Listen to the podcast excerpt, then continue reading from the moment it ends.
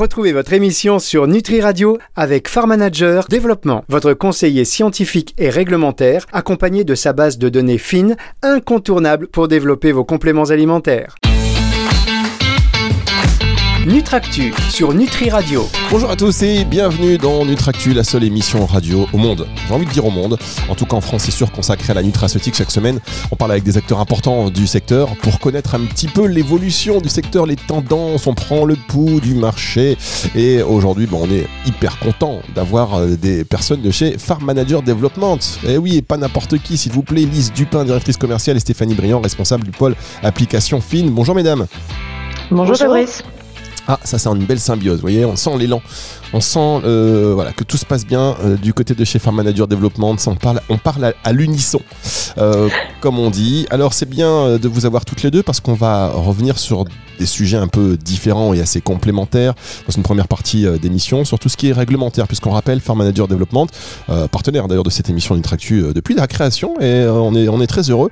Vous êtes expert scientifique et réglementaire, donc voilà, qui de mieux pour pouvoir s'exprimer sur le côté à la fois réglementaire, à la fois scientifique, et puis prendre aussi un peu le, pouls du, marché, puisque on va le voir avec vous, vous avez euh, les chiffres hein, de ce qui se passe en termes de déclaration euh, de compléments alimentaires euh, en France notamment. Donc on va voir si ça fonctionne, est-ce que ça évolue, et puis les catégories, les segments aussi qui cartonnent, en, ça vient un peu en soutien de ce que l'on fait chaque mois avec Nicolas Grelot d'OpenElf. Mais pour la première partie, euh, on va démarrer tout de suite. Vous savez, d'habitude on fait une petite pause et après on rentre dans le vif du sujet. Là, on va démarrer tout de suite parce que l'émission risque d'être assez dense et donc on est très heureux. Euh, on va démarrer par vous, Stéphanie, pour revenir déjà sur les points de vigilance euh, côté réglementaire dans un premier temps. quels sont les points sur lesquels les acteurs de la nutraceutique doivent être vigilants en ce moment? Alors les, les, les, points de vigilance euh, actuellement, c'est bon toujours un peu les grands règlements à surveiller hein, dans le domaine des compléments alimentaires. La réglementation en elle-même, elle évolue peu, mais les règlements qui sont à surveiller, bah, c'est le règlement Novel Food hein, toujours. Bon pour l'instant rien de particulier sur le sujet. Hein, euh, il fait son, il suit son cours, les demandes, enfin les autorisations. Euh, euh, arrive assez régulièrement, euh, donc euh, bon, rien de rien de particulier sur le sujet. Autre point de vigilance, c'est le règlement sur les denrées enrichies, le règlement 1925-2006, qui impacte les compléments alimentaires parce que dans ses annexes 2 et 3, il cite des substances qui peuvent être soumises à restriction ou qui sont carrément interdites dans les compléments alimentaires. Hein. On a eu le cas l'année dernière des, des catéchines de thé vert, de, des monacolines de la levure de riz rouge, et donc sont actuellement en surveillance donc euh, trois euh, trois substances la berbérine, l'acide hydroxycitrique et puis euh, le le fenouil doux et amer. Dû à la présence d'estragol. Donc ça, c'est vraiment un règlement qu'il faut suivre aussi. La l'EFSA vient de sortir les les avis d'évaluation, enfin les, en tout cas les protocoles d'évaluation qu'elle va mettre en place pour surveiller, évaluer ces trois, euh, ces trois substances dans le cadre de cet article 8. Et donc, les, les, le rendu des travaux est prévu pour, euh, pour mai 2025. Donc, on a encore un peu de temps, mais c'est le, genre de sujet qu'il faut suivre et anticiper parce que ça peut remettre en question la, la conformité des produits qui sont mis sur le marché et qui contiennent euh, ce type de substances. Alors, voilà, on va quand même rappeler, parce qu'il y a beaucoup d'auditeurs qui sont concernés par la nutraceutique, euh, de très près et d'autres euh, de moins près et d'autres carrément pas du tout qui nous disent mais qu'est-ce qui de quoi nous parlent-ils ces gens-là? Alors on va quand même revenir donc sur l'article 8 déjà est-ce que vous pourriez nous rappeler ce que c'est? Alors, c'est un article du règlement sur les denrées enrichies, le règlement 1925-2006, qui dit, en fait, dans son, dans, bah, qui, permet, via cet article, de d'évaluer un certain nombre, la sécurité d'un certain nombre de substances pour lesquelles on a pu constater euh, des cas de nutrivigilance, euh, des remontées de consommateurs sur des effets indésirables. Et donc, euh, un des États membres ou la Commission européenne peut se saisir de cet article pour mettre en évaluation un certain nombre de substances qui ont été considérées comme dangereuses parce que des cas de nutrivigilance ont été remontés. Et euh, donc, il y a toute une procédure qui se met en place pour que ces, euh, ces substances soient évaluées d'abord par l'EFSA, euh, qui rend son avis, donc qui a tout un protocole d'évaluation sur la base de la toxicité éventuelle, sur la base de des données d'exposition de cette de ces substances dans la dans l'alimentation de façon générale ou plus particulièrement dans les compléments alimentaires. Et donc l'EFSA rend un avis sur le sujet qui est pris en compte ou non par la Commission européenne ensuite, qui peut placer ces substances donc soit dans une catégorie qu'on appelle euh, substances euh, soumises à restriction, donc pour lesquelles on peut imposer des limites, des quantités maximales à, incorporer dans les denrées, ou carrément dans la liste des substances interdites, c'est-à-dire que euh, ces substances ne seront plus utilisées, plus autorisées dans les denrées alimentaires y compris les compléments alimentaires. D'accord, donc ça c'est assez clair. Ça veut dire que la berbérine a fait l'objet de, de, rapports de remontées en, en, termes de nutrivigilance? Tout à fait. D'accord. Et alors là, euh, il y a ces remontées-là. Euh, qu'est-ce que peuvent faire les acteurs pour, euh, pour dire, bah non, attendez, rassurez-vous, c'est une question de ça, de ça. Enfin, je ne sais pas quels sont les critères, mais que, que peuvent faire les acteurs de la nutraceutique? Alors, ils ont la possibilité justement avec cette euh, cette nouvelle méthode euh, de travail de l'ESA. Donc, il y a toute une transparence qui se met en, place. Il y a des, appels à consultation publique aussi qui, sont qui sont euh, lancés. Donc, les acteurs ont tout à fait la possibilité d'envoyer des données à l'EFSA pour dire, ben, moi, j'ai j'ai un certain nombre de données scientifiques qui démontrent que la berbérine ou autre substance n'a pas d'effet toxique. Donc, il y a tout à fait la possibilité pour les parties prenantes et d'apporter de l'information euh, aux autorités compétentes. Donc dans cette phase d'évaluation.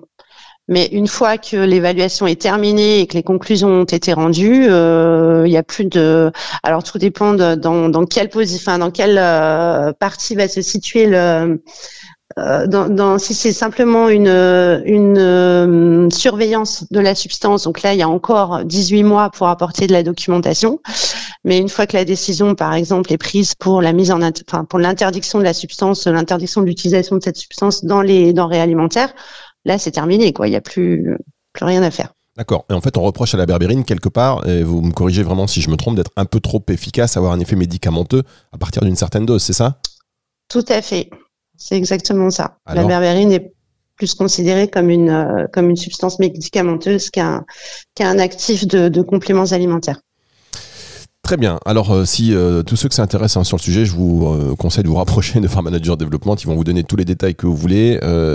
parce que là, il faut qu'on avance dans cette émission. On va marquer une première, même si on avance très bien, mais qu'on passe à autre chose, car il y a d'autres sujets que nous allons évoquer juste après ceci. C'est sur Nutri Radio. Nutractu sur Nutri Radio. Nutractus sur Nutri Radio aujourd'hui avec Lise Dupin et Stéphanie Briand de Farm Manager Développement, partenaire historique euh, de cette émission chaque semaine. Et aussi, euh, c'est grâce à vous qu'on a aussi des, infos euh, sur le Flash Phyto qui, qui, fonctionne de mieux en mieux, toujours et très bien, j'ai envie de dire. Donc merci à vous. Alors, on a deux volets, le côté réglementaire, le côté marché. Là, on est sur le côté réglementaire avec Stéphanie. Alors, Stéphanie, vous nous disiez que en ce moment, les points de vigilance étaient bon, bah, cet article 8 et euh, euh, en tous les cas des, ingrédients comme la berbérine qui sont à surveiller. Les acteurs doivent euh, pour l'instant fournir des documents attestant. Voilà, on pour faire le contrepoids et pour que s'il y a restriction, ce soit pas interdiction. Alors c'est pas tout à fait ça. Pour la berbérine, là, euh, c'est encore en, en, phase d'évaluation. Donc euh, pour ah, l'instant, ce sont des sujets à suivre. Il faut être vigilant sur le sur tous les projets d'avis qui vont sortir, notamment pour anticiper les les éventuelles restrictions qui seront mises en place, parce qu'après il y a très peu de délais en fait. Euh, en général, quand le règlement 1225 s'applique, il y a très peu de périodes de, de transition, donc les, les, délais sont assez courts. Donc c'est vraiment des, des, un règlement qu'il faut suivre et pour lesquels il faut anticiper les sujets en cours. Alors juste, c'était euh, l'information qu'on voulait qu'on voulait transmettre. Très bien, merci beaucoup. Et c'est vrai que vous avez raison de, de modérer un peu mes, mes propos, mais je, je, j'essaie de comprendre, voyez-vous, en tant que profane. Mais euh, juste comment ça se passe concrètement? Voilà, il y a, y a, ce genre de remontée. Euh, les acteurs doivent se mobiliser, doivent fournir des documents, mais après, in fine, quand, quand euh, il y a, par exemple, bah, s'il il y a une restriction, par exemple, ou une interdiction, pas pas pour euh, cet ingrédient-là, mais pour d'autres, et quand ça tombe, euh, c'est basé sur quel avis? C'est des avis, c'est des, des, des, des, associations de consommateurs, euh, c'est des associations de médecins, qu'est-ce qui se passe? Pourquoi ça, ça, penche à un moment donné, il y a une interdiction qui tombe? Euh, parce que, alors, euh, dans le cas de la berbérine, c'est des remontées. Euh, alors, attendez, je n'ai plus l'historique en tête, mais dans le cas de la berbérine, c'est des, souvent c'est des cas de nutrivigilance qui ont été remontés par les opérateurs, donc soit par les autorités compétentes, soit ça peut être aussi des médecins, des pharmaciens qui ont observé qu'un consommateur avait déclenché un effet indésirable. Et donc c'est ce, la somme de tous ces cas remontée qui, qui alerte en fait les autorités compétentes sur euh, les, ces substances en particulier. Et c'est en Europe, hein c'est au niveau européen. Oui, au niveau européen, c'est tous les États membres confondus. Très et l'évaluation finale, elle se fait par l'EFSA, donc euh, l'Agence de sécurité euh, alimentaire européenne. Très bien. Est-ce qu'il y a d'autres points comme ça à surveiller? Alors, autre point de vigilance, donc là plutôt français, euh, c'est euh, l'avis ANSES qui a été publié en, en avril 2023, qui concerne euh, les plantes médicinales utilisées dans les compléments alimentaires et qui sont aussi euh, considérées comme des, des plantes, enfin qui font l'objet d'une monographie EMA, donc de l'Agence européenne du médicament. Donc l'ANSES, qui est euh, euh, l'agence de, sécurité euh, alimentaire donc française, s'est penché sur la question de ces plantes. Donc on a 118 plantes médicinales qui sont concernées aujourd'hui, qui sont à la fois utilisées dans les compléments alimentaires et qui ont à la fois ce statut de plante médicinale. Et l'ANSES s'est penché sur le sujet pour évaluer notamment comment est-ce que les effets indésirables qui avaient été mis en avant dans les monographies européennes euh, pouvait s'appliquer également aux compléments alimentaires. Donc en termes de population des conseillers, en termes de euh, contre-indication avec d'autres plantes ou d'autres médicaments. Donc l'ANSES a fait un travail en fait de d'analyse de, de, de, toutes les tous les avertissements qui avaient été qui ont été mentionnés dans les monographies EMA pour les transposer aux plantes utilisées dans les compléments alimentaires. Et cet avis donc euh, est assez contraignant parce que bon jusque là les avis de l'ANSES sont des avis qui sont euh, donnés à titre euh, de recommandation qui servent en général pour les opérateurs dans leur analyse de risque en termes de sécurité des, produits qui sont mis sur le marché. Mais récemment, en fait, la DGAL, hein, qui est la nouvelle autorité compétente française pour la, mise sur le marché des compléments alimentaires, a imposé, notamment sur le cas d'une plante qui est le chardon-marie, à ce que ces avertissements, donc qui ont été mis en avant par l'ANSES et recommandés par l'ANSES pour l'étiquetage des compléments alimentaires, donc la DGAL a demandé à ce que, en tout cas pour le chardon-marie, ces avertissements soient pris en compte dans l'étiquetage des compléments alimentaires. Donc potentiellement, ça veut dire que ces 118 plantes que l'ANSES a, ciblées dans, son travail pourraient potentiellement devoir euh, porter des avertissements spécifiques sur l'étiquetage des compléments alimentaires qui les contiennent. Donc ça, ça peut être un gros, enfin un, gros challenge pour les opérateurs parce que c'est des avertissements qui sont assez longs, assez contraignants, donc qui identifient à la fois les populations à risque, les contre-indications médicamenteuses. Sur l'emballage, sur l'étiquetage d'un complément alimentaire, il y a déjà euh, pas forcément beaucoup de place, il y a déjà beaucoup de mentions et d'avertissements obligatoires à, indiquer. Donc là, ça veut dire que potentiellement, il faudra rajouter ces avertissements euh, liés à cet avis ANSES. Donc ça, c'est aussi un point de vigilance à suivre, euh, à suivre de près pour les, pour les opérateurs. Ah oui, c'est vrai que déjà sur certains compléments alimentaires, enfin la plupart, il y a quand même beaucoup, beaucoup euh, d'indications. Euh, mais là, finalement, on ne parle pas de, de restrictions, de dosage, on parle de, de, de précision, d'étiquetage en fait. Hein. C'est ça, de contre-indications éventuellement médicamenteuses ou avec certaines autres plantes, et puis de population à risque souvent les femmes enceintes ou allaitantes, euh, les, les, enfants.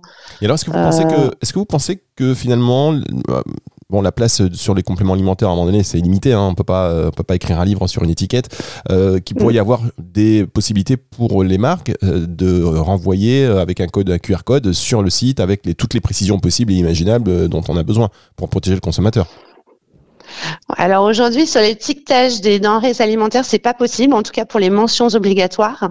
Ça, c'est des choses qui commencent à se mettre en place pour euh, l'étiquetage, notamment bah, avec le, scan, euh, scan for shame là pour les tout ce qui est euh, contenu présence de substances dangereuses dans les emballages.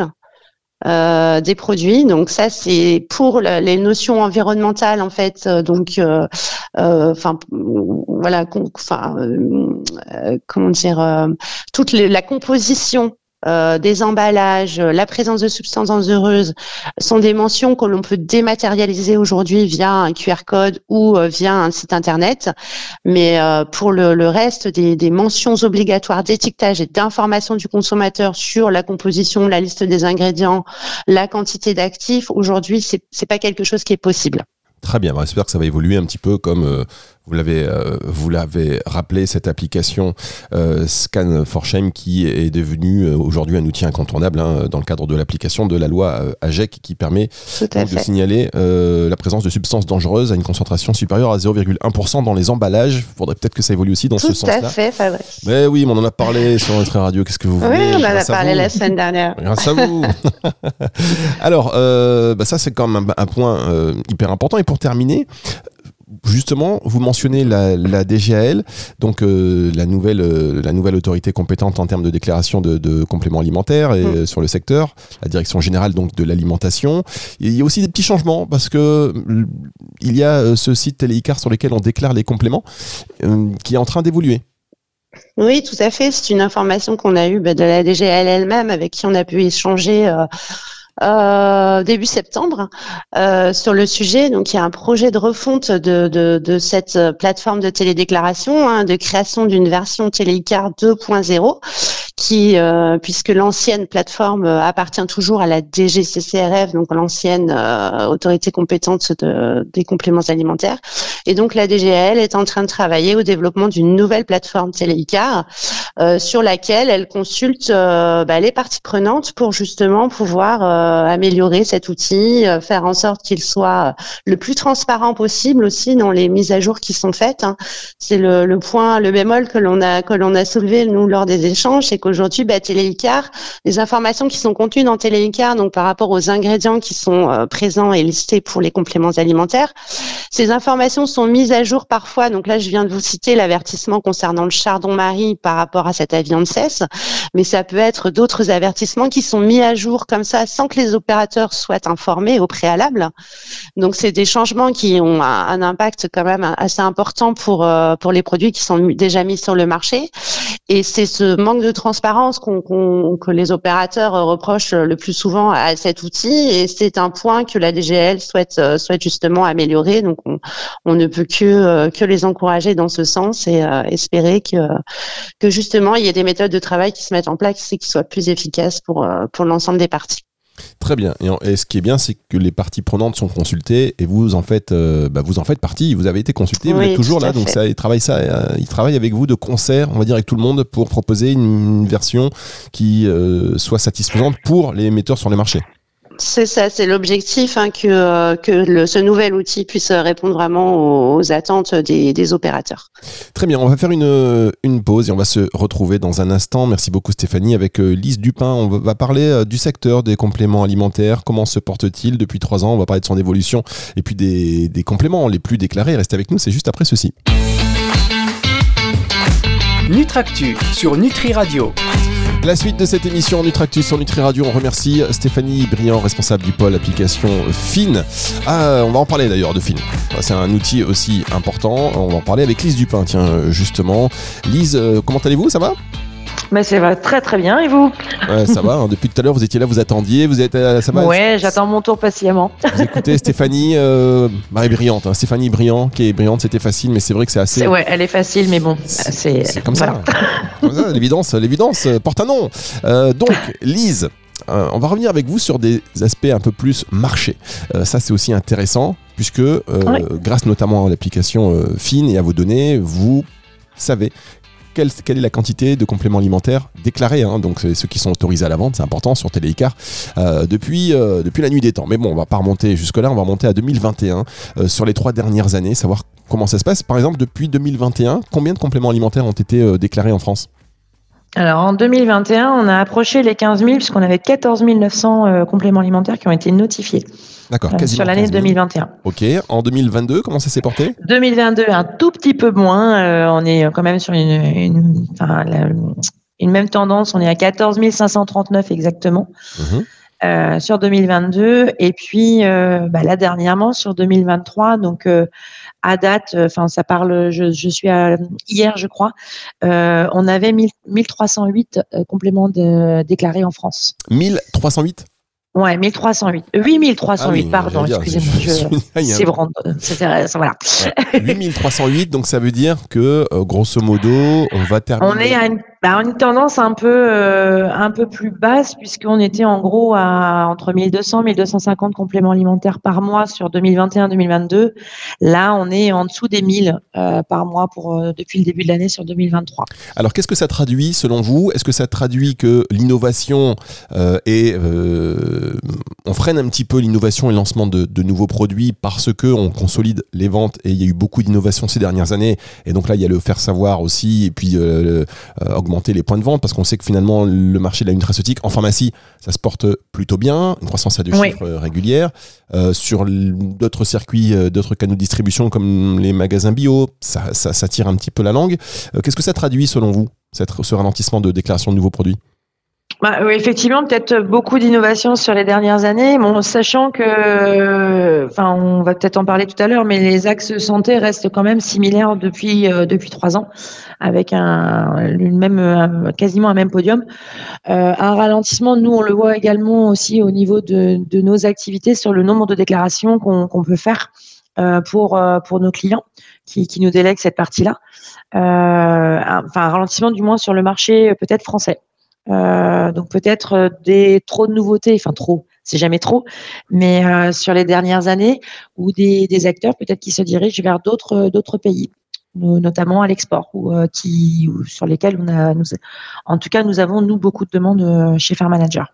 D'accord, très bien. On sait que c'est un marché qui est porté hein, par l'innovation, donc on qu'il y a un ralentissement de lancement de produits euh, en France. On aura les chiffres très bientôt d'ailleurs de, ce mois de septembre euh, avec euh, avec Nicolas Nicolas Grelot. On pourra faire un point. Mais bon, c'est intéressant de noter qu'en moyenne il y a en tout cas plus de 10 000 et quasiment 15 000 donc chaque année. Cette année on devrait terminer quand même au-dessus de 10 000. Mais si ça si c'est à 10 000 11 000, c'est quand même un net ralentissement. C'est ça, ouais, complètement. Et alors les segments qui euh, sont le plus déclarés, puisqu'on parlait d'innovation, est-ce qu'il y a de nouveaux segments qui émergent? Bah, le segment qui reste en tête depuis euh, depuis deux ans, c'est l'immunité. C'est euh, vraiment euh, les compléments alimentaires qui sont déclarés sont sont vraiment sur cet axe-là. Là dernièrement sur 2023, on voit apparaître le l'axe, enfin apparaître non, mais qui prend la tête de, de c'est le sport et puis la, la digestion qui est l'axe santé digestion qui est toujours toujours sur le sur le podium. Très bien. Alors, le sport, euh, le segment du sport qui devient euh, quelque chose, donc ça veut dire que c'est déclaré en 2023. Euh, donc là, la communication autour de ces produits est faite maintenant et ça sera certainement début d'année prochaine aussi. Année prochaine, on devrait avoir un segment du sport qui, qui connaît une certaine embellie. C'est ça, complètement. D'accord, très Complètement. Après, que, les, les, déclarations, en fait, euh, quand un acteur déclare un complément alimentaire sur le sur Télécar, il n'est pas forcément commercialisé de suite, hein. euh, mais ils peuvent, ils peuvent préparer aussi à l'avance. Mais oui, c'est des, on verra certainement plus de compléments alimentaires sur le sur la thématique du sport, sur euh, dans, dans, dans les rayons. À partir du moment où un complément alimentaire est déclaré donc sur cette plateforme obligatoire euh, qui donne le feu vert pour la mise sur le marché. Est-ce qu'un opérateur peut, quand il déclare, euh, il, doit, il attend un avis, il attend un oui, c'est bon, ou en attendant euh, un retour, il peut commercialiser? Alors, il peut commercialiser sur à partir du moment où il a notifié et l'autorité compétente en fait a un délai de deux mois la DGL euh, pour pour répondre en fait euh, bah, positivement ou, pas à cette déclaration. Donc le risque si s'il commence à commercialiser avant les deux mois, c'est s'il a un refus ou des questions de la DGL, bon bah ces produits sont sur le marché quoi. Donc c'est on nous on conseille en tout cas à nos clients d'attendre le retour officiel de la DGL comme quoi le produit est déclaré. Très bien. Alors merci beaucoup pour ces précisions. On va venir, on va revenir, je l'ai dit tout à l'heure, sur euh, cette base euh, fine hein, qui est votre outil, euh, votre outil star, cette base de données incroyable qui permet à tous les acteurs ben, d'être à la fois notifiés, d'être au courant, et puis de connaître un petit peu non seulement les ingrédients. Enfin, on peut tout faire. On peut déclarer, on peut monter quasiment un complément alimentaire le avec avec cette base dans tout ce qui est réglementaire et scientifique, les allégations des plantes, etc. Exactement. On peut faire des recherches par par ingrédient, par thématique. Donc du coup, allégation, comme je vais parler tout à l'heure de l'immunité. Si on veut développer un complément alimentaire sur le l'axe immunité, de trouver les ingrédients qui vont bien. Et donc, bah, Stéphanie vous en parlera certainement mieux que moi, mais nous avons un nouveau module depuis juin qui est sorti juste avant l'été euh, où on peut développer les formules à partir de notre application finie. Très bien. Bah, juste un mot, tiens, avec Stéphanie, euh, rapidement sur cette, ce nouveau module qui permet de développer. Je vous dis ça parce qu'il y a quand même beaucoup d'acteurs qui veulent entrer sur le marché de, de nouveaux, de voilà, ou, des, des, sociétés qui, euh, voilà, n'ont pas forcément en interne les ressources nécessaires ou qui veulent se faciliter la vie. Donc, on peut déclarer, on peut tout faire avec, on peut créer un complément alimentaire avec votre, votre support technique et réglementaire, Stéphanie? Tout à fait, euh, Fabrice. C'est l'objectif de, ce nouveau module intégré dans FINA. On l'avait présenté d'ailleurs ensemble. Vous étiez là au Vita Foods euh, en début d'année. Euh, ce, ce nouveau module, en fait, c'est un gain de temps considérable pour les opérateurs. En quelques clics, on crée sa formule, donc à la fois avec euh, des ingrédients théoriques ou avec des matières premières qui sont proposées dans notre catalogue de fournisseurs. Donc aujourd'hui, on a plus de 840 références d'une quarantaine de fournisseurs de la nutraceutique donc euh, en Europe qui proposent donc des ingrédients euh, utilisables dans les compléments alimentaires. Donc l'utilisateur compose sa formule soit avec ses ingrédients théoriques, soit avec des matières premières de fournisseurs et peut vérifier la conformité de l'ensemble de sa formule dans euh, 5, 15, 20 pays de l'Union européenne. Donc c'est vraiment trois onglets différents, quelques clics pour tout de suite vérifier la conformité de l'ensemble de sa formule. Donc il y a une première validation qui se fait à l'étape des ingrédients et puis ensuite ça mouline. Les algorithmes moulinent l'ensemble des des quantités donc euh, d'ingrédients ou de substances à surveiller pour rendre une validation finale. Et la formule s'adapte, euh, enfin le, le, conseil en fait s'adapte euh, à tout changement. je rajoute un pays, les algorithmes remoulinent et, et donnent la conformité ou les points bloquants euh, dans, le, dans le nouveau pays qu'on a ajouté. Donc c'est quelque chose qui est très rapide et qui permet vraiment aux opérateurs de gagner du temps, un temps considérable pour la vérification de la conformité de leur formule avant d'aller déclarer sur Télécar le, le, leur, euh, leur euh, complément alimentaire. Ça, ça vous met une pression, ça veut dire qu'après, quand il y a déclaration sur Télécar, il y a plutôt intérêt d'avoir le feu vert. ah bah c'est qu'on est on est donc d'où aussi l'objet de la réunion avec avec la DGL, c'est que c'est que bah, nous, le, le, cœur de notre métier, hein, en tout cas donc chez Fair Manager de façon générale, mais plus particulièrement pour la base fine, c'est d'être informé des nouvelles mises à jour et de, de, de, des nouveautés réglementaires. Donc FIN, c'est un outil qui est constamment mis à jour toutes les semaines. À l'issue de la veille réglementaire que l'on fait, euh, il y a la mise à jour des, informations qui sont dans, dans, nos, dans nos fiches ingrédients. Donc ça, c'est la base de notre métier et c'est évidemment le, le cœur même et l'intérêt aussi de l'outil, c'est que les informations sont à jour et doivent être à jour pour que les opérateurs n'aient le moins de surprises possible euh, à l'étape de la déclaration finale. Bon, bah ça c'est plutôt rassurant et effectivement, on le dit, vous êtes un acteur euh, incontournable. Dernière question, est-ce que pour la cosmétique, c'est possible aussi de passer par vous? Tout à fait. Complètement. On propose, euh, enfin, on a plusieurs secteurs d'activité, donc les compléments alimentaires et les cosmétiques. Euh, on peut également proposer de l'aide à la formulation euh, et puis bah, faire les démarches de mise sur le marché. Donc là, pour la cosmétique, c'est un dossier un petit peu plus complet. il faut présenter un, ce qu'on appelle un DIP, un dossier information produit, euh, mais c'est quelque chose qu'on peut proposer aux, acteurs, donc euh, euh, qui veulent, qui voudraient développer des, des produits cosmétiques ou ah des bah, nutri cosmétiques également. C'est en lien aussi. on sait que la passerelle, on peut, faire, les deux. On sait que la passerelle est de plus en plus, enfin voilà, que la, la frontière est de plus en plus fine et que la passerelle se fait régulièrement entre nutraceutique, cosmétique et donc bah voilà. si vous posiez des questions, si vous intéressez au secteur de, de, de la nutraceutique, de la cosmétique, vous voulez déclarer, vous voulez aide parce que c'est ce volet-là particulièrement qui est très délicat hein, quand on a des bonnes idées, des bons fournisseurs, machin. Ok, mais le côté réglementaire, euh, c'est ce qui peut nous mettre euh, en, difficulté très très rapidement. Donc avoir euh, un, un, soutien de ce poids et de cette fiabilité, c'est important. merci à toutes les deux d'avoir été avec nous. Lise Dupin, Stéphanie Briand. On se retrouve très vite. Oui, à très bientôt. on se voit, je, pense, mardi, euh, Fabrice. Eh oui, on se voit mardi lors de cette euh, journée euh, organisée par Paul, le Paul Innov Alliance. donc, ce sera avec grand plaisir. On, vous, on vous en reparlera sur l'antenne de Nutri Radio. C'est une émission que vous allez retrouver en podcast dès aujourd'hui. On va le mettre en ligne à la fin de la journée sur nutriradio.fr et sur toutes les plateformes de streaming audio. C'est le retour de la musique tout de suite. Nutractu sur Nutri Radio.